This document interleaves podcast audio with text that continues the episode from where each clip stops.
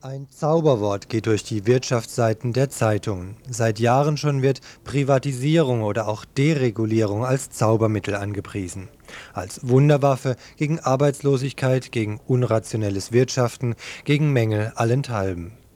Deshalb ist die Bundespost privatisiert worden. Seither brauchen Briefe länger als früher, die Telefongebühren schnellen in die Höhe. Deshalb ist die Bahn privatisiert worden und Züge kommen immer noch unpünktlich, die Preise steigen unablässig. Und nun der nächste Hit. Die Krankenhäuser sollen dem privaten Markt geöffnet werden. Am 1. Januar war es soweit für das PLK, das Psychiatrische Landeskrankenhaus in Emding. Dort ist in einem ersten Schritt die Rechtsform geändert worden. Später werden private Geldgeber die Hand über das PLK halten. Hiergegen gibt es verständlicherweise Kritik.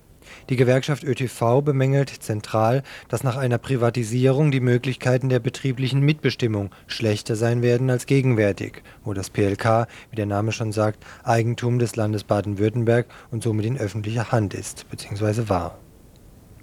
Manche finden nun, dass diese gewerkschaftliche Kritik zu kurz greift. Problematisch bei der Privatisierung von Krankenhäusern seien nicht nur die später schlechteren Mitbestimmungsmöglichkeiten, die Privatisierung generell sei mit all ihren Auswirkungen kritikwürdig und, wie im Ettenheimer Krankenhaus geschehen, abzulehnen. Mit zwei Personalräten von dort führten wir ein Gespräch. Ja, ich meine, dass gerade die Gewerkschaft eine sehr große Verantwortung trage, die grundsätzliche Umgestaltung, die in unserem Staat vonstatten geht, darzustellen.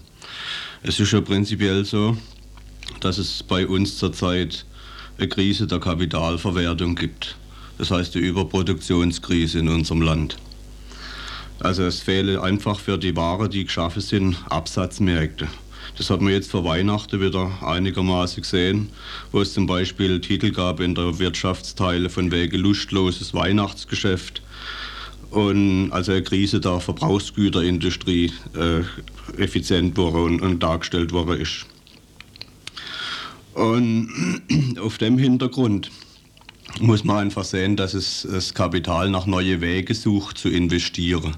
Es sind über 700 Milliarden sogenanntes äh, vagabundierendes Kapital zu Spekulationszwecken auf Banken die hin und her geschoben werden, die nicht investiert sind in produktive Bereiche im Augenblick.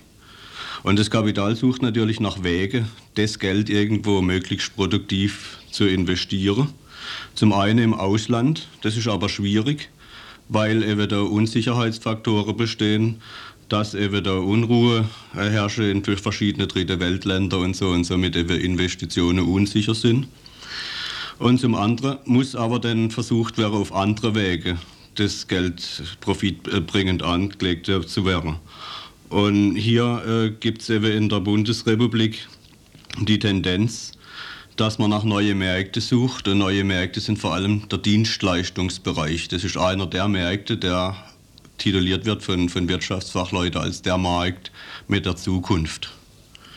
Und gerade der Dienstleistungsbereich in Deutschland ist noch zum großen Teil in Hände vom Staat, ist öffentlicher Dienst.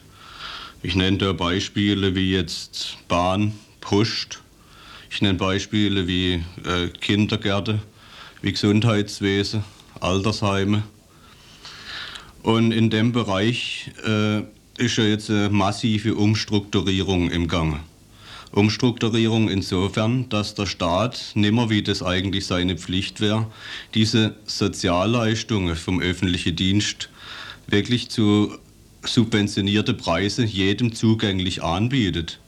Sondern es ist so, dass von Entschlagung des Staates geredet wird. Das heißt, die Dienstleistungen des Staates wären äh, kostengerecht in Anführungszeichen berechnet und auch entsprechend äh, Angebote, sodass die Gebühren überall erhöht werden. Und dass natürlich rationalisiert wird in den Bereichen auf Teufel komm raus. Das heißt es ist mit Arbeitsplatzabbau und so weiter verbunden. Und wenn die Umstrukturierung dann vonstatten geht, im Hintergrund darum, dass eben da das Kapital investieren will, wenn die öffentlichen Dienstleistungen entsprechend gewinnorientiert laufen, dann ist die Möglichkeit da, dass Kapital hier den Einstieg schafft Und das bezieht sich zum Beispiel auf Landesbank oder auf Landesversicherungen, die zum Teil jetzt schon verscherbelt worden sind, wie die Gebäudebrandversicherung. Und nach und nach wird das Tafelsilber, würde ich jetzt mal sagen, vom Staat an Private verscherbelt. Das ist der Hintergrund und das muss man unbedingt sehen. Und ich meine, das ist im, im Zusammenhang mit der sogenannten Deregulierung in unserem Staat zu sehen, dass einfach die Kapitalverwertung besser gemacht wird in unserem Land. Und deshalb muss die Gewerkschaft die Umverteilung auch beim Namen nennen und es grundsätzlich kritisieren. Ist denn schon absehbar, welche Auswirkungen eine Privatisierung im Gesundheitsbereich für die Versorgung der Bevölkerung hat? Die Landesregierung unter Späth hat ja versucht, äh, äh Bette stillzulegen, beziehungsweise ist ja nicht nur der Versuch gemacht, es kam zu Bettestilllegungen, es kam zu Schließungen von ganzen Krankenhäusern. Und als man jetzt der Bettebedarfsplan 3 machen wollte, und wollte wiederum ganze äh, äh, Krankenhäuser schließen, gab es Widerstand in der Bevölkerung. Sie haben gesehen, über den Weg äh, können sie eigentlich das nicht mehr erreichen und sie versuchen natürlich, das jetzt auf dem stillen Weg zu machen. Das heißt, erst die GmbH-Form.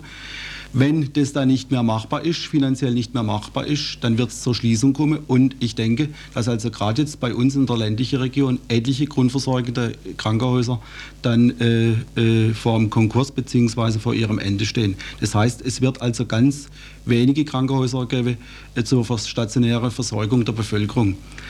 Das bedeutet wiederum, äh, dass natürlich äh, die Plätze immer immer enger wäre und der Druck in den dortigen äh, Krankenhäusern natürlich auf die Beschäftigten unheimlich zunehmen wird, weil man natürlich dann äh, einerseits äh, äh, unheimlich viele Patienten durchschleusen müsste, das ist der eine Punkt, und andererseits natürlich starkes Interesse hat, äh, das, dieses mit Gewinn zu machen. Die Frage ist natürlich auch dann, ist es äh, äh, wird, wird, wird es von Seite der Krankenkasse dann noch letztendlich zu finanzieren sein, die ganze Problematik.